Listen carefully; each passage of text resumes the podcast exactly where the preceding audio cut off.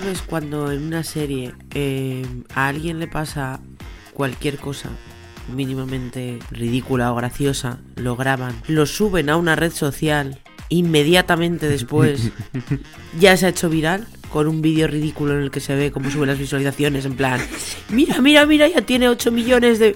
Siempre son números grotescos en cuestión de 5 minutos. Para lo que es el vídeo, o sea, para lo que es lo que publican, vaya. que no son movidas en plan de que a alguien le ha explotado el coche y de repente ha aparecido un señor disfrazado de puma, ¿no? es en plan de alguien se ha resbalado en el metro y se ha caído de culo, en plan, oh Tim, ¿lo has visto? Exacto. un millón y medio de visualizaciones. Es súper fácil hacerse influencer. Es súper fácil eh, hacerse viral. En, las redes sociales de mentira de la serie. De la serie, exacto. En las de verdad y sobre todo esta semana está siendo un poco más difícil, está siendo un poco más complicado. y de eh, esto venimos a hablar, de, de las redes sociales. Vamos con ello.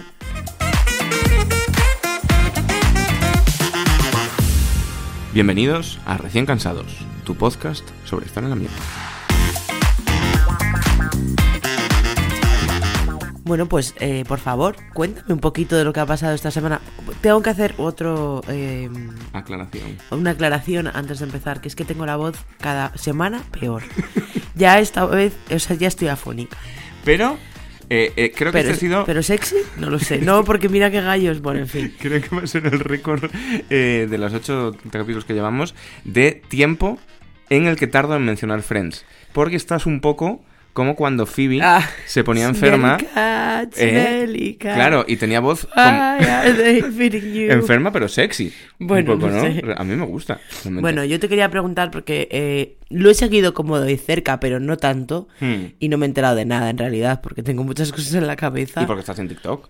y porque estoy en otra red social. Eh, pero bueno, en TikTok he visto muchas cosas mencionando esto, que es ¿Qué ha pasado en Twitter? Esta semana. ¿Qué ha pasado en Twitter? Yo tenía. What the fuck? Por volver a meter un poco la publicidad encubierta, en, en el otro podcast en el que estoy, en el que sigo estando, Antihype, ya sabéis, amigos, un podcast de videojuegos buenísimo. Yo lo buscaría también en todas las plataformas.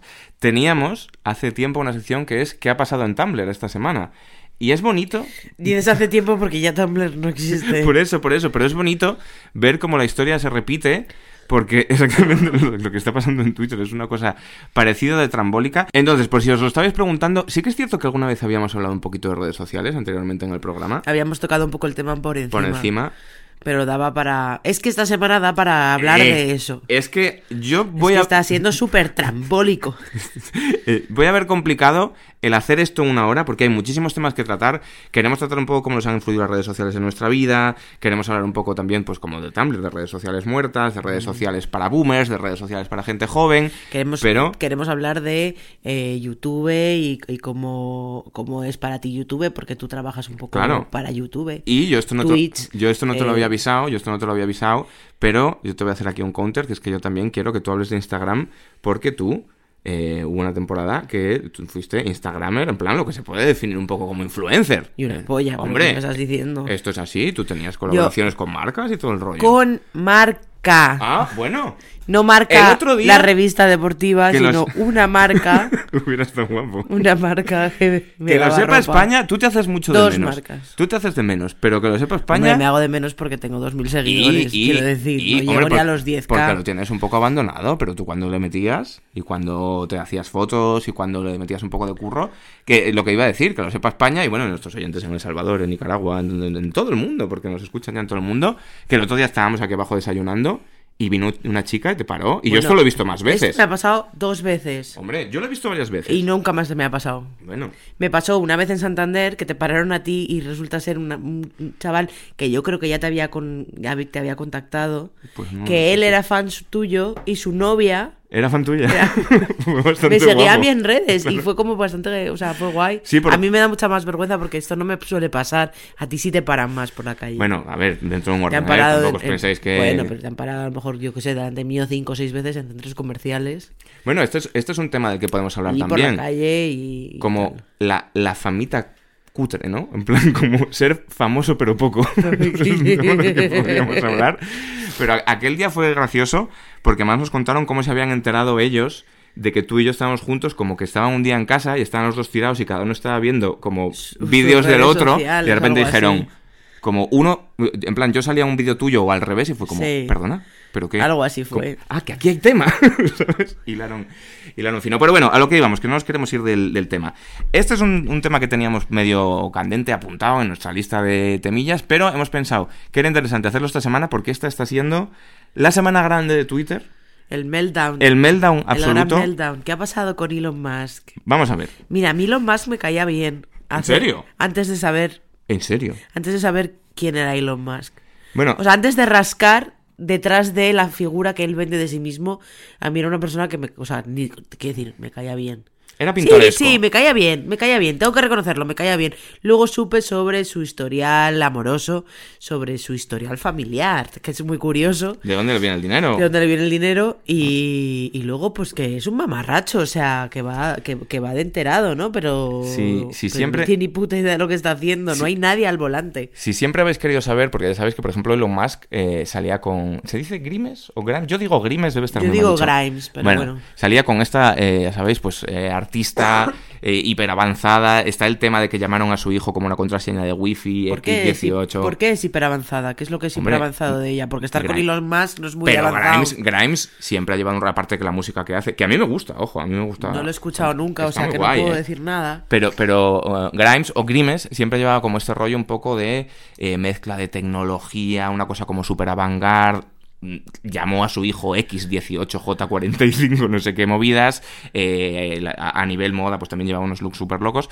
Pero digo que si os interesa saber, por ejemplo, así como anecdotilla, eh, un- una anécdota muy graciosa que tuvieron eh, con un anillo que le regaló Elon Musk a Grimes, os recomiendo que googleéis, que googleéis Elon Musk diamante, ¿vale? O diamantes, y entonces pues así os enteráis de la movida.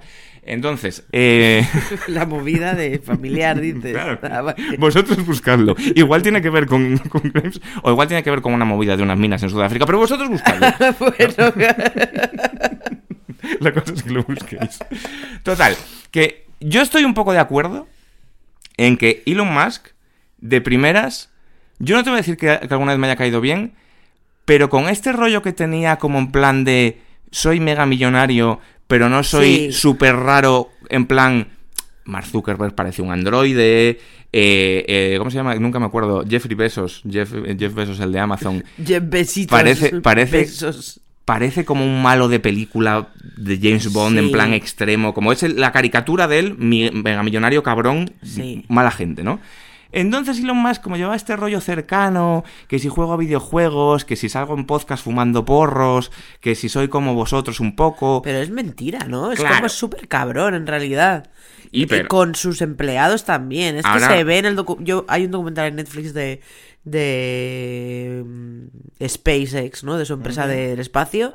Y sinceramente me pareció, desde el minuto número uno, como un, un gilipollas. Y es que al final, toda esta gente le falta. Le falta. Vamos, tienen taritas, ¿no? O sea. eh, no lo quiero decir. No quiero decir lo que iba a decir, pero bueno, que, es un tío raro, ¿sabes? ¿Quién nos tiene vigilados? Todos ellos. Elon, Elon está vigilado. También están saliendo muchos, mucha- muchas fake news acerca de esto, pero bueno. Elon Musk es un tío que yo creo que... eh, eh, mira, hay una peli que yo recomiendo mucho en general y sobre todo, pues si queréis, eh, eh, si os mola el contenido sobre redes sociales, porque es lo mejor que se ha hecho, que es la red social, la peli de Fincher, Sí, que me acuerdo que él, el, el cartel o el eslogan era, uno no llega a hacer 3.000 millones de amigos, o no sé cuántos cojones de usuarios tenía Facebook, normal. sin hacer unos cuantos enemigos, ¿no? Ah, vale. Y, y yo creo que el, el perfil de Elon Musk es un poco este, el de lo tengo todo, soy un señor hipermillonario, pero estoy desesperado por gustar. Quiero molar, quiero molarle a la gente, no Ya, quiero es ser... posible, porque sí que es verdad que tiene un poco ese, esa necesidad siempre de, De parecer cool. de parecer muy guay. Claro. Y, y- y- sobre todo de parecer y roza- cercano. rozando al señor Barnes con, con Bueno, el gorrito de... subió el otro día una foto de Halloween con su madre. En plan, su disfraz de Halloween era como una armadura de rol, en plan como de personaje de Dungeons and Dragons, pero Sí. como es billonario, era una armadura que podría ser de la serie De del Señor de los Anillos, en plan que igual le ha costado un millón de dólares. Y era como, super trying to hard, Sí, Elon, pero no, déjalo. pero es que luego rascas un poco, ¿no? Como... pues eso, esa imagen que te da que lo mismo te la, te la comes, Hmm. pero de repente rascas un poco y hijos eh, subrogados, eh, Claro, eh, tiene como tiene como 14 o 15 hijos, o sea, tiene La hija no se habla con él. de su primer matrimonio eh, tiene hijos con los que no se habla, la hija no se habla con él Mm. porque no acepta su identidad de género. Hombre, es- Eh, con Grimes ha tenido un primer hijo y luego se descubrió que en secreto habían tenido otro o dos hijos más. Ah, ¿Tiene un hijo con Amber Heard? ¿O esto es un rumor solo? Sí. Hay un rumor Hostia, que vaya- dice que tiene. tela, ¿no? Es que, eh, es que Vaya combo. como que al final ha ido, como tiene una obsesión por, por, por repoblar la tierra y tiene hijos por ahí, ¿sabes? Fuera de sus matrimonios o de sus parejas. Es, una, es un tío, es raro, o sea, es... Y luego no les paga la- el, el- child support. Bueno, volviendo al tema de, de Twitter, porque ya- igual esto se nos convierte, eh, que, que- que es un temazo también, habría que hacer un programa sobre esto, eh, un programa de gossips sobre Elon Musk. es muy famoso el intercambio de Twitter, eh, porque él no se habla con su hija por, por este tema de que él no acepta su identidad de género y tal, y es muy famoso el intercambio en el que Elon Musk ponía un tweet que ponía pronoun suck, en plan, los pronombres son una mierda, y Grimes, cuando salía con él, le contestaba en público, en plan de... Elon, yo sé que tú no eres, yo sé que tú no eres así, spoiler, igual sí que lo es. eh, por favor, deja de tuitear. It's time to stop posting. em, busca en tu corazón, no sé qué. Y bueno, pues luego, un poco después, pues le mandó la mierda. dejaron. Entonces, mi posición aquí es que yo creo que él es un tío desesperado por gustar. Y entonces por eso ha intentado comprar Twitter. Claro, entonces. Pero claro. la historia que yo sé es, él, él quiso comprar Twitter, luego se echó para atrás, Se pero ya no podía. Efectivamente. Y ahora se lo ha comido con patatas. O sea, comprar Twitter no es como si y yo como digo. que su idea era ir a ir eh, a, a- ¿Era limpiar Twitter? ¿O luego resulta que ha sido eh, free speech? Él, él pretende. En Twitter. Él, él vende y él decía que él lo que quería era, por un lado, salvar Twitter. Sí. porque Twitter estaba un poco en problemas económicos. Los problemas económicos ahora mismo son 100.000 veces mayores por el tema que vamos a explicar. Ya. Y también que él era el campeón de la, del free speech. Hay otro tuit muy famoso que decía, eh, cuando yo compré Twitter... No sé, entre él y Cañe, no sabría decirte. Él decía, cuando yo compré Twitter, eh, estoy tan a tope con la libertad de expresión que quiero que incluso mis críticos más feroces estén allí. Bueno, lo que ha pasado Ah, después, ah. lo, que, lo, que, lo que pasó después os sorprenderá, ¿no? Esto, esto no ha pasado. Entonces, en resumen, él se calentó y como quiere molar y como quiere ser un flipado, dijo, voy a comprar Twitter. Hizo una oferta de putos locos. Luego lo pensó dos segundos porque lo que se está viendo ahora y lo fascinante de este meltdown es cómo puede ser el hombre más, más mm, rico en la historia de la humanidad y en el fondo ser un niño pequeño con, con- pegando unos bandazos en plan nadie al volante absoluto, No, porque es lo que que está pasando es increíble. Nadie al volante, que- 100%, que nadie al volante, es nadie al volante. Entonces, él hizo la oferta y en Twitter le y, y- y luego se echó para atrás porque era una bravuconada. ¿Qué pasa? Cuando haces una oferta de este tipo, siendo el dueño de Tesla con Claro. accionistas detrás y tal, le dijeron de Twitter, no, no, ahora o compras o te denunciamos porque esto ha manipulado los mercados. Total, que lo ha tenido que comprar y ya no sabe qué hacer con ello. Entonces ha llegado y ha dicho, y ha tomado una serie de tan malas decisiones que no tiene ningún sentido. Para empezar, ha llegado y ha despedido a todo Cristo. Ha Ah, empezado a cortar sí. cabezas a lo loco. Es plan heavy eso. Muy heavy, muy heavy, muy ¿Pero heavy. por qué les ha despedido? Pues porque él quiere que se hagan las cosas en plan como él, como él dice y, y no tiene ningún Claro, tipo pero de yo, autocrítica. yo vi vídeos en TikTok de gente que ha trabajado en Twitter creando Twitter. Que ha trabajado en Twitter haciendo que Twitter sea lo que Twitter es hoy. Hmm. Entonces, no tiene sentido. Y gente que ha- había trabajado con él previamente, incluso. Claro, pero él como que decía que Twitter, porque él se ha ido, al al principio él llevaba un rollo también como medio progresista, como soy un millonario eh, un poco de izquierda, ¿Qué no sé qué, y luego se ha ido escorando si es de cada vez más, por supuesto, por desde hace supuesto, por siempre. su- y él- y Desde esto hace ya lo siempre. reconoce últimamente. Entonces, para empezar, él tenía un poco rollo de Twitter se está volviendo muy woke y tal, total, que se ha follado a toda la plana mayor de Twitter y ha empezado luego a despedir ingenieros, a despedir... Hay, hay un, hay un artículo muy, muy gracioso de Diverge que es en relación a unos tweets que, han, que ha habido falsos y tal, dice, nos hemos intentado poner en contacto con el departamento de comunicación de Twitter. Twitter ya no tiene departamento de comunicación. Ha empezado a cortar cabezas a lo loco y ha tomado varias decisiones muy locas, pero la más loca probablemente O sea, es... despedir a la gente con un meme. No, no. Esa es la más de hijo de puta. Es que eso es fuerte. Pero ¿eh? la más de no saber lo que estás haciendo es que en Twitter hay una movida, que sobre esto se podría hablar mucho, que es el cheque azul. El cheque azul Sí. es el icono que te daba Twitter En Twitter, en Instagram. en Claro, Facebook. si eras una empresa, eh, alguien famosete, tenía un punto como de vanidad, Prestigio. de prestigio barra vanidad. Había gente como que cuando Ya. le daban el cheque azul se venía muy arriba, tal. Ya.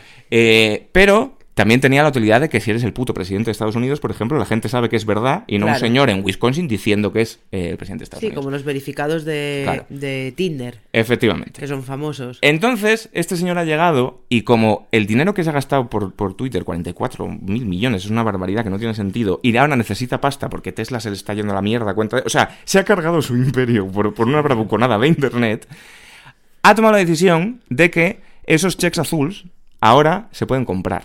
En plan, sí, esto es lo que yo había por ocho pavos- escuchado, es que él ahora Claro. puede, ven- o sea, que, que tú te puedes comprar los checks Claro. y que masivamente la gente ha ido a comprar checks de cosas que no son ellos claro, o sea, él y han hecho cuentas falsas. mandó una, actual- una actualización que era, por 8 pavos, puedes ser miembro de Twitter Blue y ser como los famosos a los que tanto admiras.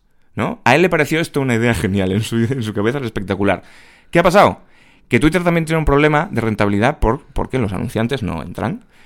Entonces, ahora mismo, a los dos minutos de hacer eh, esto Elon, la gente se ha vuelto loca a eh, suplantar la identidad de grandes personalidades, Como de empresas, como el propio Elon Musk. Entonces, para empezar, ¿qué ha pasado? Que ha empezado a banear a lo loco a toda la gente, cienes y cienes y millones de personas que se han hecho eh, cuentas que se llaman Elon Musk cheque azul, con su puta foto, para decir cosas como no es verdad que Grimes dijera que tengo el pito pequeño y huelo a Doritos. ¿Sabes? Pero la cosa se empezó a hacer más grave porque, por ejemplo, la gente, pues hay un tuit muy famoso del presidente de Estados Unidos que dice, ahora mismo tengo mi pene eh, embadurnado de loción tal. Hay un tuit de Nintendo of America en el que sale Mario haciendo una peineta a la peña y haciéndole como el fuck you. Pero es que hay tweets también, por ejemplo, ayer eh, una farmacéutica de esta súper malvada de Estados Unidos Sí. puso un tweet que era, ahora la insulina es gratis. ¿Qué ha pasado? Que han empezado a perder. O sea, ves la gráfica ah, de sí, Wall que han perdido un montón de dinero. Los de Lockheed Martin, que son los que hacen los aviones de la- los militares, pusieron otro tuit en plan de. Que no, o sea, un señor en su casa, ¿no? Lockheed Por otro lado, que se joda la farmacéutica. Claro, claro. Está. eh, O sea, Hay un punto bonito en todo hay un punto bonito en todo esto. De ya no vamos a participar en las guerras, no sé qué, tal cual. Para abajo. Y la propia Tesla, que es suya, la han impersonado y han puesto tweets muy jodidos. En plan, breaking. Un segundo Tesla acaba de estrellarse contra las Torres Gemelas. Sí. Movidas gravísimas. Y entonces ya ha regulado. Ya ha echado para atrás. Pero básicamente, como Pero ahí ha perdido. Muchísimo, Muchísimo dinero. Y- los anunciantes, claro, ya no quieren saber nada que ver. Pero está siendo un momento muy bonito de vivir en Twitter porque es como. Es full para lo que me queda en el convento, me cago dentro. Todo el mundo sabe que Twitter va a morir en cuestión de días, Ya. ¿sabes? Y está siendo como una explosión de creatividad absoluta en el Siempre troleo a grandes Twitter- corporaciones. Siempre ha sido Twitter bastante creativo en ese Claro. sentido y muy rápido a la hora de hacer Claro. memes y demás. Yo he de decir que si se muere, a mí me va a dar un poco a, ti, de a pena. ti te va a dar mucha pena. Mucha ¿Y dónde pena. vas a irte? La peña está hablando de irse a Mastodon, que es una especie de red alternativa, pero que yo no sé ni cómo va, pero creo que funciona un poco raro. Pero ya, mm, dejando el tema de Elon Musk, que está haciendo una cosa loquísima Pero y es de tal. escribir también. Sí, es, es como un Twitter descentralizado y una cosa así. Pero no te quieres venir a TikTok. No, no. Yo, TikTok. TikTok no es para. Esto es un poco como Paco Martín Soria. TikTok no es para mí. Entonces, yo quería hablar un poco de esto también. De. ¿Por qué a mí, que soy una persona mayor, me atrae Twitter y me va a dar pena si Twitter se muere? ¿Y por qué me veo como fuera de lugar en TikTok? ¿Y por qué a ti te pasa al revés? No sé, yo no entiendo porque hay mucha gente mayor eh, en TikTok. Hay todo tipo de gente en TikTok. Hmm. Y hay, eh, ahí hay como una corriente de gente más joven que dice que los mayores sobran en TikTok. Hmm. Y sin embargo, a los mayores no les, no les va tan mal. Pero en un principio no era así, ¿no? O sea, yo, yo tengo Es como que esa al principio- Explícate un poco cómo funciona TikTok, porque yo creo que hay mucha gente cuando como yo, que no se entera. TikTok, eh, primero, antes de ser TikTok, era mu- Musical.ly. Hmm. Y era para hacer como clips de vídeo, eh, cantando, haciendo playbacks. Estaba como solo centrado en esto, ¿verdad? Estaba centrado Yo muy recuerdo en un anuncio esto. de una chica que hacía así, como a cámara y tal, y cantaba. Pero sí. luego, eh, no me sé la historia, ¿eh? tampoco me lo he estudiado. Hmm. Pero luego lo compraron. Lo compraron Son chinos, ¿no? los chinos, creo, Sí. sí. Y entonces, eh, al comprar a los chinos, lo que pasó fue como, como que se convirtió un poco más en una mezcla entre eso y Vine y... y Sí, es y bastante un- Vine. Y un poco como y un poco como stories de Instagram más largos, más creativos, y se mezcló ahí como una amalgama de, de ideas nuevas Hmm. que, bueno, pues que hicieron, que hicieron, que, pero Vine era muy corto, los vídeos eran muy cortos, y. TikTok pueden ser hasta 10 minutos, o sea que ya cada vez son más largos, y bueno, el- la mejora de la tecnología al final hace que es- eso sea, que se pueda conseguir, y al, y al final lo que hay ahí es, o sea, es que es de todo, hay de todo, hay, hay hueco, hay espacio para absolutamente todo el mundo, para comedia, mm, tutoriales, eh, interiorismo, diseño, eh, para mm, aprender a hacer cosas de, de, joe, carpintería, De cualquier tipo, vaya. o sea, lo que, lo que te dé la gana. Es una especie de como de nuevo youtuber realmente, si sí, lo piensas, ¿no? sí, porque muchos influencers que estaban en, en YouTube y en Instagram, Hmm. eh, que a lo mejor eh, no conseguían gran cosa, en TikTok han- lo han petado. Y sin embargo en Instagram a lo mejor no, no subían tanto. O a raíz de que lo han petado en TikTok, han empezado a petarlo en otras Hmm. redes sociales, ¿no? Porque TikTok también se lleva mucho luego para, para Sí. Instagram y para las demás. Y, y no sé, o sea, hay, no es que hay de todo, ¿sabes? Yo- Ahora hay gente que enseña su vida, eh, que no tiene escrúpulos, eh, hay un montón de... Es verdad, es que hay gente que enseña su vida que Sí, no bueno, pero, pero quiero decir, es, es un poco como YouTube en el sentido de que en YouTube, YouTube es lo mejor y lo peor de la raza humana combinado. En YouTube tú puedes aprender japonés o puedes ver documentales sobre eh, la Segunda Guerra Mundial acojonantes o puedes eh, ver un canal, eso yo que sé, el primero que se me ocurre, el de Jaime Lozano, que es un señor que explica sí. música a las masas y es súper Sí, enriquecedor. te lo encuentras en O puedes ¿eh? ver Hay, hay divulgación, divulgación de ultraderecha y, De todo, y- y claro. cosas terroríficas y, tal. pero todo según tu, tu algoritmo. Hmm. Es, todo depende de lo que a ti te guste, le des like, busques en el buscador para que te vaya creando el contenido que sea el que más te guste a ti. Porque de repente le das like tres veces a...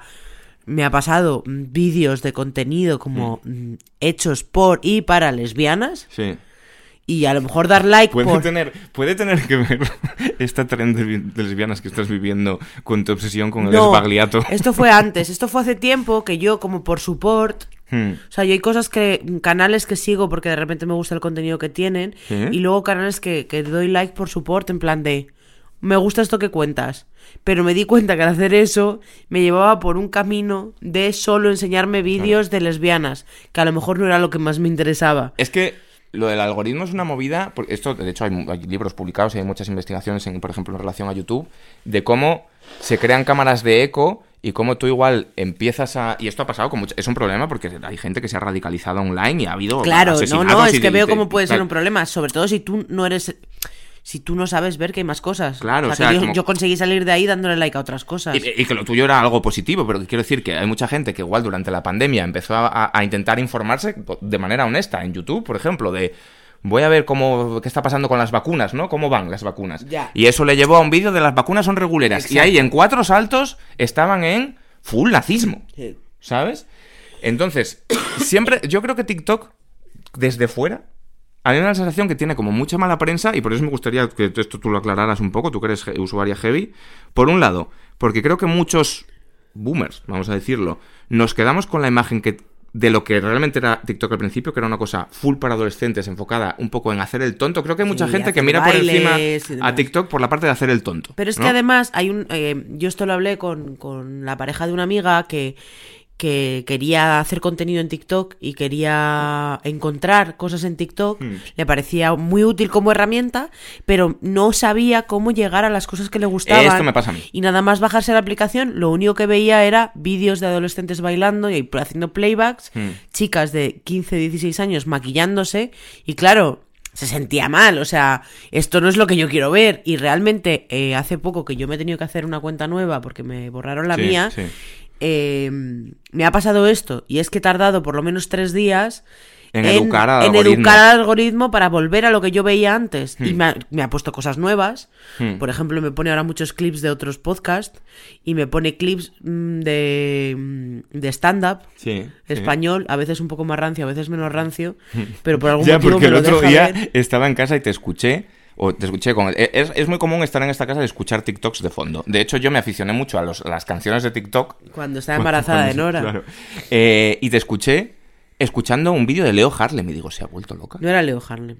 Yo te he escuchado esta semana Ah, viendo un vídeo de Leo Harlem. Es que, no, sí, pero porque salía en una entrevista en un programa de la tele y era un clip de un programa de la tele, ¿no? Pero eso estoy intentando como que me deje de aparecer. Claro. Pero, eh, pero Porque me salen vídeos de la Resistencia que no me interesa, me salen vídeos de un programa de Dani Martínez que no me interesa, o sea, todo eso lo tengo que ir quitando, pero de repente me sale algún stand-up que deben de corta, o sea, deben de hacer la parte de stand-up y luego te enseñan en TikTok como la parte en la que hablan con el público y eso sí Mm. me hace cierta gracia, porque se meten mucho con el público y bueno, pues me parece que no iría nunca porque si no se van a meter contigo y despaso. Pero esta es un poco mi duda, como boomer de nuevo, ¿no? A mí me parece que sobre TikTok pesan dos losas para la gente como que no nos atrevemos a usarlo. Que una es lo de es de chavales, es de hacer el tonto, no sé qué, que esto sí que es más prejuicio. Sí. Y la otra que es que estás totalmente en manos del algoritmo. Y yo, por ejemplo, YouTube, yo en YouTube me siento más a gusto, aparte porque lo conozco, porque trabajo en YouTube. Bueno, porque eliges tú un poco lo que Claro, quieres ver. YouTube es más una cosa como una interfaz de toda la vida. En plan de tú tienes un campo de buscar y tú buscas esto y esto otro. Ya, si en ese sentido es diferente. Y Se parece más a, a Instagram. Claro, TikTok a mí como que de Sí, primeras que me, si me- buscas cosas en la barra de buscar y vas un poco a lo que te, a lo que te aparezca. De hecho, Instagram se intenta copiar porque, Hmm. porque todo lo que funciona, Instagram lo copia. Y claro, no les ha salido tan bien. No les ha funcionado como funciona realmente esto- TikTok. He de decir que esto es un fenómeno. Y hay mucha ah, y hay mucha gente que no entra en TikTok y sin embargo están viendo reels de Instagram Claro. que son Claro. literalmente descargadas de TikTok y subidas por otra cuenta de Instagram. Es como es que ver tweets en Facebook. Hay una cadena, hay una cadena alimenticia, claramente. esa en cadena las es redes- heavy, ¿eh? En las redes sociales, como de por edades, de ahora mismo los memes y todo el contenido guapo se genera en TikTok. Sí. De ahí, los boomers lo vemos en Twitter resubido. O y de ahí, y de ahí llega ya eh, otro filtrado ya chungo, donde quedan solo los pozos del cafecillo, de gente que lo ve resubido de Twitter, resubido de TikTok en Facebook. Bueno, es que a mí mi abuelo me ha mandado Claro, por claro, WhatsApp. Movidas de TikTok de hace seis meses. Del año pasado o desde hace dos años. O de hace dos años, perdón. eh, para. plan, gracias y chistes. Y lo que es un poco jodido también es como el, el- el otro, el, el otro árbol que hay alimenticio, ¿no? Que es le- el, el sistema, la rueda de copias que se hacen entre ellos constantemente. En plan, cada vez que alguien, cada vez que una red social propone algo nuevo A mí funciona, un horror. de repente todas le ponen otro nombre. En plan, los flits estos de Twitter que se quedaron en no sé dónde. Las, las- el, el TikTok de mentira de Instagram. Todos intentan como hacer lo mismo, ¿no? Sí, Como que ah, no pensaba, pensaba que decías eh, la copia de entre, de entre creadores en TikTok y Hmm. en Instagram, que cuando algo funciona, uno hace una cosa que funciona, todos lo copian exactamente igual. Hmm, hmm. O sea, hay, con- hay creadores de contenidos en España Hmm. que hacen chistes que hace dos semanas yo vi en inglés. Hombre, bueno. En y- plan, y- en los mismos casos- chistes. Y es heavy, es en plan, y- es puro plagio. Hay casos o sea, famosos, mira, yo, yo, no, yo no estoy en TikTok y no tengo ni idea, pero a mí me ha llegado por Twitter el caso de un señor del que tampoco voy a dar el nombre porque no le quiero dar publicidad, porque Bueno, igual tú lo sí, conoces, sí, sí, ¿sabes? quién dices, que es un sí. señor que se dedica básicamente muchos, a coger muchos. Contenido de creadores pequeñitos y rehacerlo él graciose- al día siguiente. claro. y tiene 800 mil millones porque la gente dice, como es un genio, se le Claro, ocurren movidas claro, todo el rato. No se le Porque esa gente no está eh, también en el otro TikTok en, en inglés en el que pasa eso. Yo no estoy en el TikTok en alemán, que también pasarán cosas. Pero- Estoy como más en el pues español, inglés americano, británico, australiano, que me encanta. Eh, bueno, pues no sé, estoy como en, en otras en otras partes, pero se, se repiten las cosas. O sea, a mí lo que me gusta realmente de TikTok es que evolucione el meme. Claro, claro. A mí lo que más Eso me gusta guay. es cuando evoluciona el meme. Entonces, cuando hay una semana en la que hay un- una cosa que se viraliza, como Sí, de- los trends estos. como- claro, cuando hay un bueno, pero el tren a lo mejor puede ser otra cosa, pero vamos, cuando hay una cosa que se- un audio que se viraliza Hmm. y durante una semana es o media semana es ese y al final de la semana ya eso ha evolucionado, se ha convertido en otra cosa, pues tú sigues escuchando el desbagliato, Hmm. el del Negroni, Sí. porque ahora es una canción.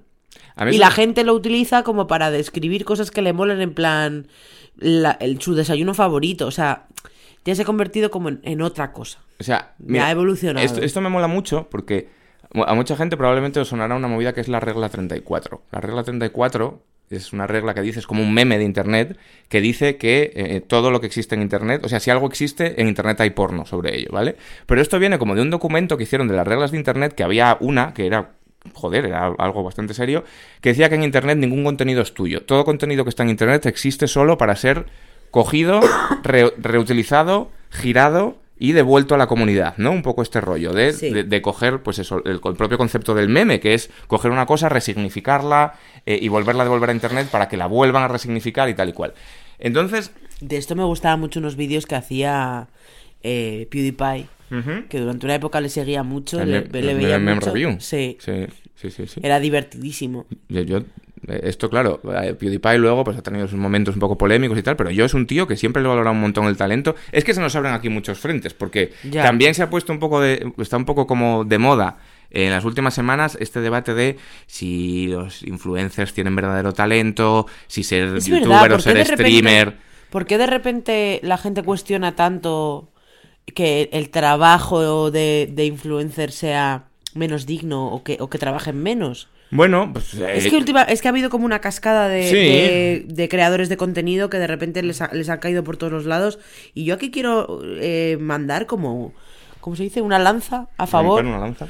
Eh, de, de toda la gente que crea contenido y que puede llamarse mm, sí o no influencers, porque eso, bueno, ya es como un título que Mm. Sí, les bueno, han creadores puesto. de contenido, lo que tú Pero quieras. los youtubers, creadores de contenido eh, en cualquier plataforma es gente que trabaja muchísimo. A ver, yo por. No en ningún caso me parece que es gente que se esté tocando los cojones en su casa. Lo que pasa es que hay mucho. O sea, yo lo que veo ahí es como eh, fácilmente envidia a lo que tú haces, parece que no lleva trabajo. El tema es que parece que podría hacerlo cualquiera. Y, Y de, y de hecho, hazlo tú. de, claro, de hecho puede hacerlo cualquiera. O sea, Claro, no, no. Ayer veía a una chica que, que sigo yo que estaba hablando de este tema y como que se le hincharon los cojones y empezó Mm. a hablar de ello. Y a mí personalmente su contenido no es el que más me flipa, Mm. pero, pero ella decía una cosa que me parece muy interesante, es que esto está abierto a cualquiera. Claro. Lo puedes hacer tú también si quieres. Ahora, si llegas aquí o no, no es mi problema. Sea, Pero hay- si llegas aquí te vas a dar cuenta que en un momento dado ella tenía su trabajo y tenía esto. Y esto de repente, eh, pues eh, hizo un sorpaso a su trabajo y tuvo que dejar su curro porque no le daba la vida para hacer las dos cosas. Podía vivir de ello, oye, pues perfecto. o sea, en España hay un dicho. Pero eso no significa que sea menos trabajo. es- Yo ahí lo que veo es un poco, o sea, lo- ya lo siento, ¿eh? A lo mejor la gente se ofende con un poco de envidia, de no saber, Sí, y de no. no. saber, ¿eh? Porque también es un poco como no saber. Pero en cuanto has conocido a tres o cuatro personas que se dedican a esto y ves el trabajo que hay detrás, yo, vamos, puedo asegurar del todo que, que no tiene nada que ver con que no trabajen o que sea menos Yo, digno. yo aquí por, por alusiones un poco, ¿no? Porque yo me dedico un poco a esto. Ha- Hay, como un, refrán en España que dice como que en España hay, eh, si hay una población de cuarenta y pico millones, hay cuarenta y pico millones de seleccionadores de fútbol, ¿no? Porque todo el mundo se piensa que él lo podría hacer. Pero la diferencia es que tú lo normal no es poder acceder a ese puesto. Tú no puedes ser seleccionador de, de la selección española. Pero todo el mundo se puede abrir un canal de YouTube. Yo recomiendo que no lo hagáis, ¿vale? Pero no por que sea muy sacrificado y tal, que en el fondo, o sea, yo os garantizo que yo no me toco los huevos, ¿vale? Yo trabajo un montón y, y cuesta llevar una cosa de estas hacia adelante. Yo, yo les recomiendo a la gente que no lo haga porque cuando tú ves los casos de éxito, cuando tú ves a Auronplay, a casos de éxito de verdad, no el mío, que yo no soy nadie, pero cuando tú ves a Auronplay, a Rubius, a no sé qué, tal cual, parece que es tan sencillo como ponerte delante de una cámara y, y jugar a la consola, si quieres, por ejemplo. O hacerte unas fotos. O hacerte unas fotos con unos bolsos y eres, ¡pam! eres Dulceida. O que las marcas te. Claro. Claro, y yo os recomiendo que no lo hagáis porque el 99,9999% no llegan a nada. Entonces, por eso a mí cuando se dice, no, es que es súper fácil, es que esto lo hace cualquiera, yo siempre respondo, pues hazlo. En plan, hazte un canal Claro. y vamos a verlo. Y ahí igual ves la cantidad de curro que hay detrás de la cámara que no se ve y que hace falta talento, hace falta saber comunicar, hace falta un montón de cosas y sobre todo hace falta también tener mucha suerte. Yo conozco muchos Es que streamers de verdad que la- pequeñitos que no conoce nadie, que tienen No, mucho talento. Sí, pero que de verdad que es muy importante hacer hincapié en eso. Que la gente que está ahí y ha llegado tan lejos tiene algo que les hace tener el Claro. talento. De llegar con el público, o de poner nervios al público, o de. Pero es gen- Hay algo que le dan a la gente para que la gente quiera verles. Es es una combinación en general, ¿eh? Que esto va- ¿eh? vale lo mismo. Bueno, oye, estamos como estamos. Estamos grabando que bastante es. Pero yo creo que es una combinación en todos los campos, ¿eh? Tanto en videojuegos como en streamers de, eh, de cocina o de cualquier cosa. De curro, talento y suerte. Y es muy difícil llegar a nada sin ninguna de esas tres cosas. Pero tampoco quiero parecer corporativista, en plan, ah, claro, sí, barre para su lado, sí, es envidia, porque tampoco ayudan declaraciones como una que ha habido de otro mm, eh, youtuber famoso estos días, que es como, no, es que es mucho más jodido ser streamer que ser camarero. Bueno, Bueno, pues no. Bueno, pues no. No. No lo es. No. O sea, yo siempre digo lo mismo cuando la gente me pregunta por, tu, por mi curro, en plan, ¿tu curro cómo es y tal? Y yo siempre digo, hombre, se está peor en la mina. Quiero Eh, decir, he efectivamente. sacrificado, pero no nos flipemos. Esto es otra cosa que decía esta chica que me parece que es muy acertado y es, oye, yo no lo estoy queriendo comparar con otros trabajos, es que no es lo mismo estar Mm. de cajera en el supermercado que lo que hago yo, pero como esto es gratis y lo puede hacer cualquiera, pues lo puede intentar cualquiera y salir de ahí. Pero tampoco es una Que cuestión también de... es lo bonito de este mundo, o sea, que lo puedes intentar, que intentarlo no te cuesta no te cuesta tanto. Pero fíjate, En vez, de, en vez de estar en tu casa o verte una serie, pues, pues hay que poner, hay que echarle las horas y el tiempo extra si te quieres dedicar a eso, ¿no? Pero o sea, que- cuando dicen, no, es que los jóvenes ahora, perdona, sí, los jóvenes ahora eh, les preguntas si todos quieren ser influencers. Claro, porque es, antiguamente en mi época lo que querían ser los chavales eran futbolistas y- y- y ganar dinero y al final ahora mismo los que ganan dinero son los influencers. eh, no los médicos que están en la B. Pero- y, y claro, al final, pues la peña se, se mueve también un poco por eso, ¿no? Porque mola, porque pa- pa- es una combinación de fama y dinero que la desde- gente quiere, desde claro. fuera la, la gente no entiende muy bien cómo funciona y a lo mejor les atrae.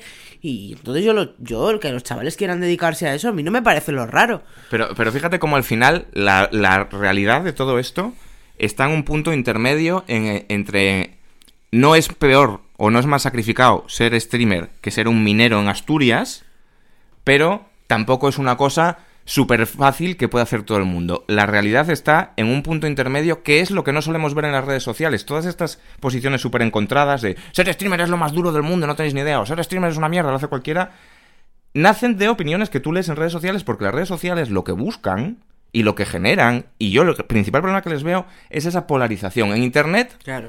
si tú no tienes una opinión de 0 o de 100, no eres nadie, porque no te puedes subir como a un grupito, ¿no? Entonces, cada vez que hay una polémica, cada vez que pasa cualquier cosa, tú tienes que ser el más de este lado o el más del otro lado. Los grises no venden. No, es que, ¿no? en fin. Claro, tú no puedes decir, hombre, pues debe de ser jodido, pero igual no es para tanto. muy bien. ¿El qué? El- Los ceros y los cienes. Sí, yo soy una persona bastante extrema en ese sentido. Y quizá por eso me va bien en Twitter, si lo quieres leer así, a nivel de números y de, de retweets. No, y de puede gente- ser, claro. Pues porque soy muy radical, en plan, "Ah, esto es una mierda. no Sí, sé bueno, qué". yo creo que eso funciona muy bien en Twitter, ¿eh? Sobre todo. Twitter, fíjate, yo siempre he pensado, esto Pero, igual Twi- es, pero Twitter a lo mejor ya está como empezando a morir. yo- igual es una idea un poco peregrina, pero yo siempre he pensado que esto está en el diseño de Twitter. Es decir, ya puede ser. ¿Por qué en Twitter, a diferencia de Facebook, y yo por eso también al principio era como un poco defendía más a Facebook, en Facebook tú te puedes explayar, tú puedes poner un muro de texto, tú puedes, si tú puedes escribir 4.000 caracteres, tú puedes introducir matices. Claro. En Twitter, y antes más todavía, que antes era más limitado, tú tienes cuatro palabras contadas, ¿y eso a qué lleva? A eliminar los matices. Ya, menos la gente que hace hilos. Claro, pero lo normal es el exabrupto, porque a mí me entra más rápido, este es un hijo de puta, que poner, pues bueno, este no se ha portado muy bien, pero también hay que entender, bueno, pues pongo este es un hijo de puta. Sí, y eso genera choque y genera engagement, porque es... Claro. Entonces, como que saca lo peor de la gente por diseño, un sí, poco. sí, sí, Twitter, saca lo peor de la gente un poco. Entonces, en relación a TikTok, a mí una cosa que me mola de TikTok, estando desde fuera, y esto me lo podrás confirmar tú, es que me parece que TikTok ha devuelto un poco como, ahora hablando de esto de que lo puede hacer todo el mundo, Sí. ha devuelto esa realidad de lo puede hacer todo el mundo a las redes sociales. Porque aparte de que coge este tema que decíamos antes de que es como todo lo contrario a los NFTs y toda esa mierda que quieren como convertir las cosas de internet en una propiedad privada, aquí es todo, todo es de todos y Sí, se regurgita sí. y tal. A mí me mola mucho de TikTok, por ejemplo, de cuando te veo a ti con TikToks, ver a Peña mega famosa, que lo está petando, que se graban en el baño con el microfonito que viene del iPhone. En plan, el, el microfonito de los auriculares poniéndoselo en la boca. Sí. Es mucho más punky. Es Es, como, punky. como más... Como era YouTube al principio, ¿sabes? Yo, por ejemplo, tú y yo, que venimos del audiovisual y de tal, yo cuando empecé a currar en YouTube, tuve cierto choque, porque yo quería hacer las cosas como en la tele. Así como de, de- de ese nivel como de acabado Y sin profesional. embargo lo petaban las cosas muy, muy punky. Eh, La gente lo rechazaba. Claro. Porque era en plan, no me lo creo, yo ya he visto la tele. Mis padres veían la tele, mis abuelos veían la tele. A mí si me haces una cosa con grafismos de la tele, no me la creo. Yo quiero al Rubius haciendo, y, y se ha generado como otra escuela, por ejemplo, de edición, de vídeo, mucho más rápida, mucho más de, de pegar una cosa, de- aunque esté sin resolución, da igual, pa, pa, pa, pa, más punk. Y eso la gente decían, identificaban, son de los nuestros, me lo creo, me gusta. Claro. Pero YouTube se ha ido profesionalizando y ahora los youtubers usan cámaras de puta madre y cada vez es Y- menos y tienen eso. editores. Y tienen como empresas detrás que, que los buscan contactos y, y, y TikTok es más, ¿no? Sí. Como ese rollo... Sí, hay, hay, hay, hay creadores en TikTok que no, que es más esto que dices de YouTube, y sobre todo la gente que viene de YouTube, eh, que tiene dinero detrás. Pero yo creo que los que lo empiezan a petar cada vez más Mm. son es esto que tú cuentas, que vuelve como ese se repite como ese rollo de, de- de son del... Son como yo. Sí. Podría hacerlo yo. Bueno, es que los, que los que más suben es gente que viene de la nada. Claro. O sea, eh, a mí me gusta mucho un creador de contenido que se llama Straw Hat Goofy que habla de cine, que Hmm. tiene eso del micro que dices tú. Sí, sí, sí, sí. De hecho, hay gente que tiene un mini micro. Hay un mini micro chiquitín eh, con Bucha Girl, El otro día vi eh, Drew una... Faralo. Entonces, todo eso es gente que ha empezado a, a crear contenido y lo ha mega petado en cuestión de un Pero año. lo pedan solo por ellos, porque como no hay artificio, o sea, lo que sí puede hacer todo el mundo es grabar con el microfonín que viene del teléfono. Y como no hay artificio ninguno, ni producción, ni nada, los que llegan a algo es exclusivamente por carisma. Es por carisma y por lo que cuentan muchas veces. Claro, también, claro, ¿no? y porque se lo saben hacer ve- venir bien y saben contar cosas interesantes. Igual si abre un canal de cocina como otros 100.000 que hay, ¿por qué la gente se queda? Pues porque igual cuentan unos chistes de puta madre o porque... Yo no como sé. Arguiñano. No como Arguiñano. Em, entonces, no sé, me parece interesante por eso, porque es como recuperar lo que originalmente eran las redes sociales un poco para el pueblo, si quieres, ¿no? Parece Sí. que ese es la- la- la- el punto que tiene Sí, TikTok. ¿qué tardará TikTok en morir? Pues no lo sabemos. Todas acaban muriendo un poco. Pero tiene un cierto punto como de red social definitiva, porque es lo que dices tú. Ahora mismo está todo ahí, puedes encontrar contenido. Nos está quedando un programa que parece un poco un anuncio de TikTok, pero yo es que de verdad le veo estas posibilidades. Y mira, este es otro melón que quería abrir. ¿Por qué TikTok e Instagram, siendo en principio tan similares, Sí. porque es como contenido rápido, las stories y tal. Yo tengo la sensación, que no sé si es equivocada, de que en TikTok puedes crecer como persona, ¿no? Puedes aprender cosas, puedes tal. Instagram me parece como el epicentro de, de- de la frivolidad y de tirarse el pisto y del postureo vacío del- de la tierra. Es- Ya. ¿Por qué es así? Si, no es por tecnología, no es por la app. Bueno, ahí- hay una... Se podría hacer muchas reflexiones. Yo creo que también por cómo empezó Instagram, que era una cosa como de foto, de enseñar tu vida, lo que tú, tú eliges lo que enseñas. Mm. Y TikTok es más de... mm, Como es vídeo, al final puedes falsear cosas hasta un punto. O sea, que literal que yo he visto vídeos de gente que sube mientras está cagando. Sí. Es que se nota además. Sí, sí. Están sentados en la taza del váter. Pero- Y, y- y te ríes. O sea, no, no por eso, pero que, que el contenido que hacen te Pero es un poco el anti- el anti-Instagram, por eso. O sea, como que Instagram, no sé por qué, porque son fotos. Se podrían haber puesto de moda las fotos de. Bueno, de- pero de- porque de- sobre, sobre- La época de thriving de Instagram fue la época en la que todo el mundo enseñaba su mejor parte, o la mejor parte de A sí eso voy, mismo a eso voy, a eso voy. en imagen. No, no eran tanto vídeo todavía, los stories, eso yo creo que salió después. Y, y claro, e- esa- eso al final llegó a un punto en el que ya era todo ficticio un poco. O sea, ya era todo de mentira. Claro, o sea, a mí, por lo que me parecen antagónicas, siendo parecidas. de mentira, era- Claro, es viajes de mentira, Eh, ese mundo de vender tu to- lifestyle. Total, y hay gente que eso, que vive de eso, ¿no? Que se ha hecho una carrera de eso. Sí, y sí, hay- claro, todavía hay gente que vive de eso. Porque también es una cosa muy atractiva para las marcas, que venden como lujo y Sí, lo que pasa es que yo ahí veo como, pues el otro día me lo planteaba cuando estaba viendo el documental de Dulceida, que Dulceida siempre ha funcionado en Instagram y en YouTube, si sigue funcionando tan bien como hace cinco años, o si al no haber pasado a TikTok, no haber hecho esa, esa transición, eh, o si- bueno, sí que estará en TikTok, ¿no? Pero como que ya es, no voy a decir que es mayor para TikTok, pero todos esos super influencers de Instagram, al irse a TikTok, es que no les va tan bien. Porque no es su público, porque no es su ecosistema y porque también hay, hay un tema, esto es un poco como, no sé si en el primero o el segundo programa hablábamos de cómo eh, había redes sociales para boomers como signo de ya vivimos en el ultrafuturo, ¿no? Como una cosa que era muy futurista, ahora ya se ha quedado vieja. Hay que entender que gente como Dulceida, gente como Rubius, gente como, ¿sabes? Como el propio PewDiePie, mega influencers, los mega influencers originales, se están quedando viejos. son gente que ya no tiene 22 años, que ya igual no, no, es- no tiene igual el mismo tirón para los jóvenes, pero que seguirán teniendo tirón. Entre, o sea, eran cosas como que eran muy para jóvenes, pero como su Hace audiencia también va creciendo 10 con años, ellos, Claro. dentro de 50 años tú dices, ¿qué habrá sustituido a TikTok? Probablemente 100.000 cosas. Habrá una cosa que no entendemos para los chavales. Pero habrá ancianos de 80 años mirando TikTok.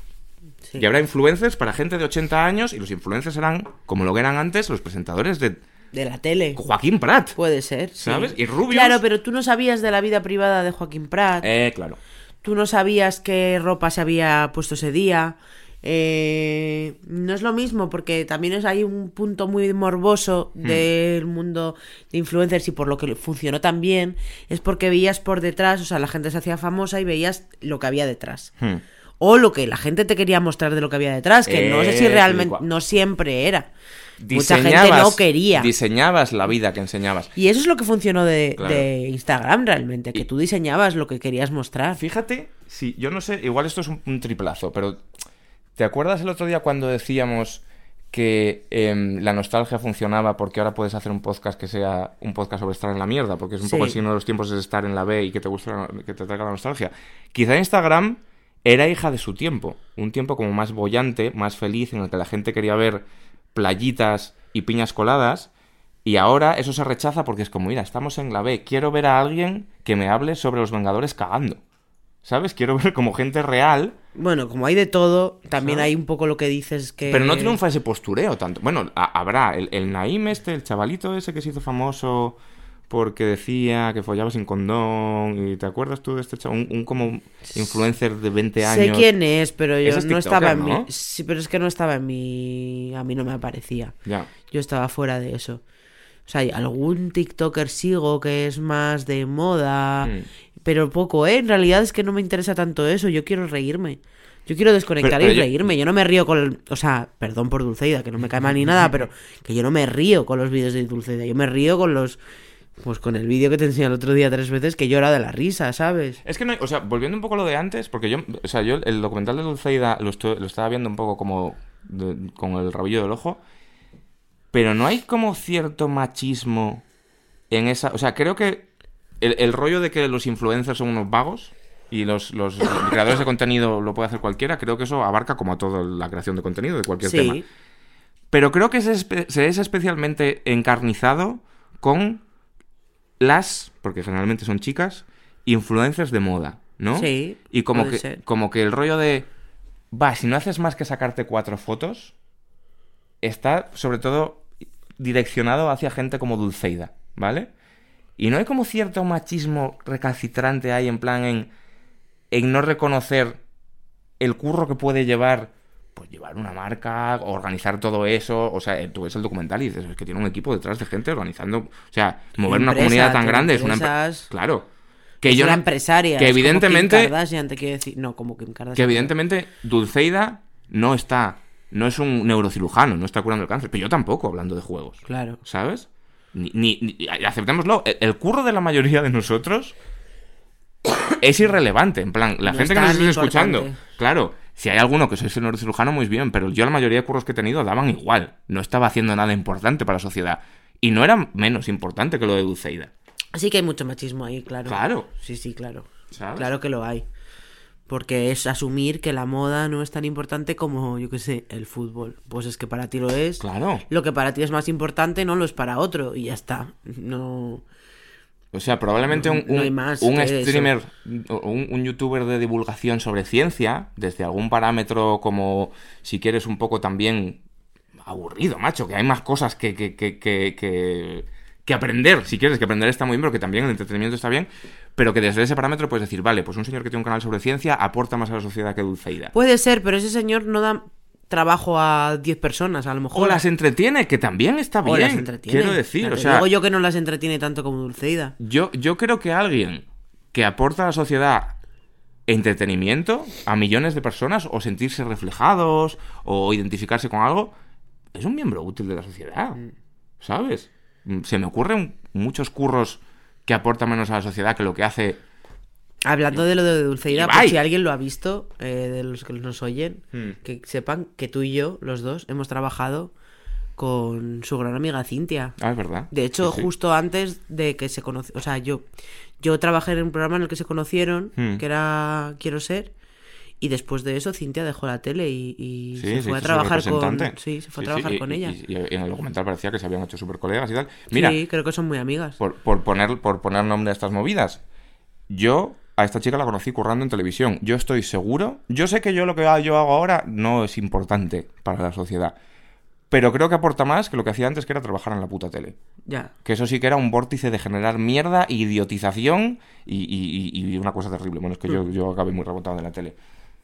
Creo que esta nueva tele que se ha creado en, estas en Es un redes poco la nueva tele. A mí me gusta que sea eso. creo que es más positiva. Y de hecho a mí me revienta un poco, y ya por ir terminando, cuando esa nueva tele acaba, ca- acaba cayendo en ser lo mismo que la de antes, ¿no? Este rollo que hay ahora como de vamos a hacer eh, contacto, contacto con streamers, vamos a hacer eh, el programa este de las citas del, del, del A mí, Sobera con a mí streamers. me da un poco de vergüenza ajena, pero también tengo que decir que no sé si eso es idea de la gente que lo hace, lo presenta, o de los equipos gigantes que tienen Claro. detrás, que dan ideas que son literalmente de viejos.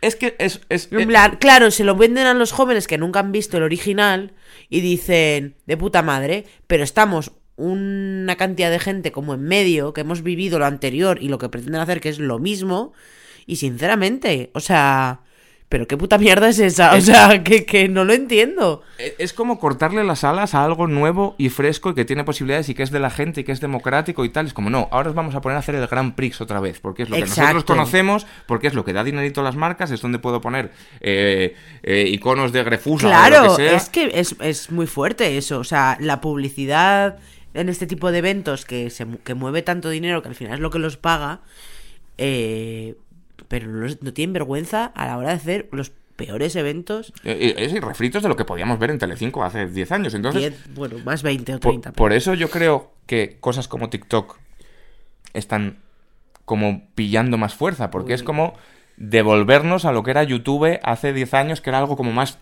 true, fresco, ¿sabes? es lo fresco, Claro, es el frescor. Claro, claro. Y estoy de acuerdo, pero bueno, se nos va el Y tiempo. más así que... y más tal. Podríamos hablar de un Cristo de cosas como Sí, esto, sí, porque sí, teníamos esto- aquí. mira, mira, la lista, ¿eh? No, no hemos tocado casi nada. Igual hay que hacer una parte 2 de esto, porque aquí veo aquí no sé qué de Harry Styles y Beyoncé. Ah, porque quería hablar como de los, de los trends, o sea, como de las cosas que han ido pasando últimamente en TikTok que, que han sido bastante guays. En mi TikTok, en mi TikTok. Cuéntame por lo menos lo de Harry Styles y Beyoncé. Bueno, lo de, no, lo de Beyoncé es que una de las canciones, el disco de Beyoncé no sé si ha trascendido mucho, pero una de las canciones sí y, y a la gente baila esa canción. Hay un bailecito como muy concreto. Lo has puesto en Y- el coche hoy, está guapilla. ¿eh? Es esa, es esa canción. Es la bien. única que ha petado. Está súper bien, súper bien. Y luego de Harry Styles, pues nada, que Harry Styles eh, le gusta a todo el mundo. ¿Cómo, ha- cómo ha quedado el tema de Harry Styles? Escupiendo, El, ¿no? el- el mega, claro, el mega salseo de la peli esta con Olivia Wilde y que si se habían liado y que si luego había escupido al otro y no sé qué. Pues que no escupió, que dijo que no escupió. eh, eso es una movida bastante seria de cuernos y, y de dejar a tu pareja y tal. Y no me cabe hoy. La, la podría contar en otro programa. Podríamos abrir un mega melón para hacernos ya virales, ya que hablamos de ser virales, porque otra, otra cosa que se ha hecho bastante viral. Yo quería decir una días- cosa que no sé si me va a hacer viral, pero es que a mí no me gusta Beyoncé. Me parece que está sobrevalorada. Problema gordísimo. O sea, Este me podcast gusta, llega a su fin. me gustan sus canciones, muchas, ¿sabes? Y ella me cae muy bien y tal, pero luego es que mm, me parece que todo el, el hype que se le da a, esa- a- a ella me, me parece que está sobrevalorado. A mí me parece una artistaza increíble. Y no por el rollo de jaja, está buenísima, que aparte me parece que es una señora espectacular. Bueno, pero... yo no estaba hablando de ella ni de su físico. Claro, claro, por eso, estoy por eso. hablando que- de su música. Que quiero decir que yo no voy a decir que me gusta en plan como típico rollo de, no, es que está... No, a mí me parece una artistaza como la copa de un pino. Que no, me, que no es que no me guste, que escucho sus canciones y que me parece bien, pero o sea, no me voy a, pues igual que Taylor Swift, no me voy a parar a escuchar el disco entero, alguna canción me entrará más y otras menos, pero que me parece que está sobrevalorada. Es lo único, es que es, es- está feo decirlo y no lo digo nunca porque es que a la gente le cae muy mal esto, pero a ver si encuentro yo, por favor, a la gente que esté en mi equipo. De a mí Beyoncé no me mola, es que hay un sketch buenísimo de Saturday Night Live que es de eso. Y yo lo vi y dije, es, es- sí soy. También podemos hacer un día un programa, el programa Yin y Yang de los placeres culpables, que es los odios culpables, en plan, como cosas que le gustan a todo el mundo y tú no soportas. Ya. En plan de... Yo los spa. En plan de puto Ibai, desgraciado. No, no. ¿Sabes? Pero como movidas Bueno, así. podría ser, Podría ¿eh? ser, podría ser. Que eh, yo te iba a decir ya para cerrar que si nos quisiéramos hacer realmente virales, podíamos responder aquí a otra eh, pequeña polémica de las redes sociales que ha surgido en los últimos días, ¿Cuál? que es que dos streamers dijeron en directo que son pareja, plantearon en directo o les preguntaron si por 10 millones de euros le pondrías los cuernos a tu pareja. Sí. Ah, no ha durado ni dos Lo he visto, lo he visto en TikTok. Ya tenía la, la respuesta preparada. desde Yo ahora podría quedar como por encima tuyo y decir, no, yo no. Yo, yo también, pero no es solo que yo Pero también. es mentira, esto lo habíamos hablado ya. pues sea, claro, por 10 millones. Por pues 10 por, claro. por 10 millones, Mirella, si no, o sea, si no lo haces, ahí es cuando vamos a tener problemas. O sea, si Ya. llegas a casa y me dices, me han ofrecido 10 millones y he dicho que no, ahí es cuando vamos a tener Pero por 10 millones, por 5 Hombre, millones. Pacto aquí. Por un millón. Por supuesto, nos pagamos la hipoteca. No, pero tiene en que una ser. tarde. Tiene que ser por encima del millón. Sí, sí. No, hombre, no nos van a vender por dos duros. Para que de, para que dé para comprar una casa. Todo el mundo tiene un precio, el nuestro es alto. ¿Sabes? Pero coño, ¿sabes? Una tarde ya está, hipoteca pagada, choca. Ahí está. Estamos Bueno, de acuerdo en eso. Vamos a recomendar movidas. Te quiero mucho. sí. Vamos a recomendar movidas. Empieza tú. Bueno, eh, se acerca eh, la Navidad, como ya sabréis, eh, por el meme buenísimo de María Carey. Nosotros ya hemos escuchado esa canción varias veces. Hostia, el otro día hice la búsqueda, pues siempre habéis tenido la duda de cuánto ganaba María Carey cada Navidad. Era una pasta de locos, ¿eh? Es Solo de royalties. Sí, sí, sí. Eh, entonces, como ya se acerca la Navidad, eh, yo quiero recomendar las galletas de jengibre de Ikea, Mm, las de la caja roja. ¿Las de corazones? Las de corazones. Le flipan a tu Los hija. thins. Sí, a tu hija y a mí. La, la asquerosa se las está comiendo todas, ¿sabes? Me las guardo. me- A mí me dura una caja de esas, yo qué sé, cuatro meses, porque es que se no me olvidan. De una en una no quiere. Ah, no, claro. Dame muchas. Menos de cinco no aceptar. Son perfectas, son veganas, creo. ¿Ah, sí? Creo que sí. Que te calles. Sí, sí, sí, creo que sí. Creo Te que voy me- ahora mismo. Míralo a ver, Hostia, vete a mirarlo. Vete a la caja. Me flipan, están riquísimas, el jengibre es buenísimo, mm, quita los gases, que lo sepáis. Eh, bueno, a mí me- son como una gran parte de mi Navidad eh, y del año, porque yo las compro todo el año. En Tiger las tienen muy parecidas, pero no las mismas. Y como no son las mismas, no recomiendo las de Tiger, porque sinceramente vienen en una caja así tal, pero... o sea, sin más, ¿sabes? Las buenas son las de Ikea. Oye, que sí son. Que sí, sí, sí, que esto no tiene nada, ¿eh? Sí, es que lo recuerdo de una vez, de vamos. Vamos a ver, que te voy a ver yo en directo si te las recomiendo o no. ¡Uh! Es un, es un pequeño trozo de Navidad. Bueno, ya está, ya está, recomendación hecha. Recomendadísimo, ¿eh? Recomendación hecha. Bueno. Si te había parecido que te duraban poco, ahora vas a flipar, porque lo puedo comer yo. Yo, para la primera recomendación, quiero hacer un fe de ratas. Bueno, no, tampoco. Yo creo que tenía razón en lo que dije en el último programa.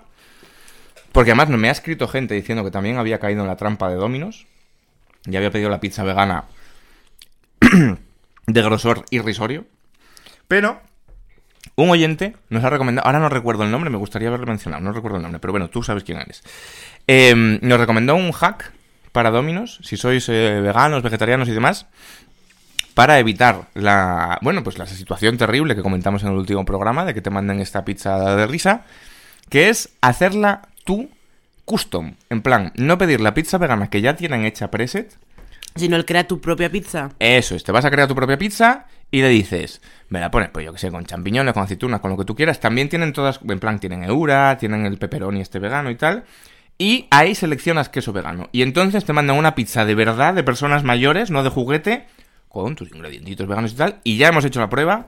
Espectacular. Sí, además ahí Buenísimo. puedes pedir queso normal, eura, eh, ¿sabes? Un poco lo que te apetezca, salsa barbacoa. Está muy buenas. Tengo que decir que las galletas se llaman Winter Saga. y en inglés Ginger Thins. Winter Saga es un nombre que mola bastante, Bastante. ¿eh? Me Bastante. recuerda como al God of War. Sí, porque todos los nombres de Ikea son raros y lo quería decir porque luego la gente dice, ¿cuáles eran? Estas. Hmm. Bueno, seg- segunda recomendación. Mi segunda recomendación eh, eh, es confiar en profesionales para trabajos importantes. Entonces, bueno, pues por lo que sea, eh, hemos tenido que llamar a un electricista en casa Sí. porque estaba dando ahí la electricidad un poco fallo.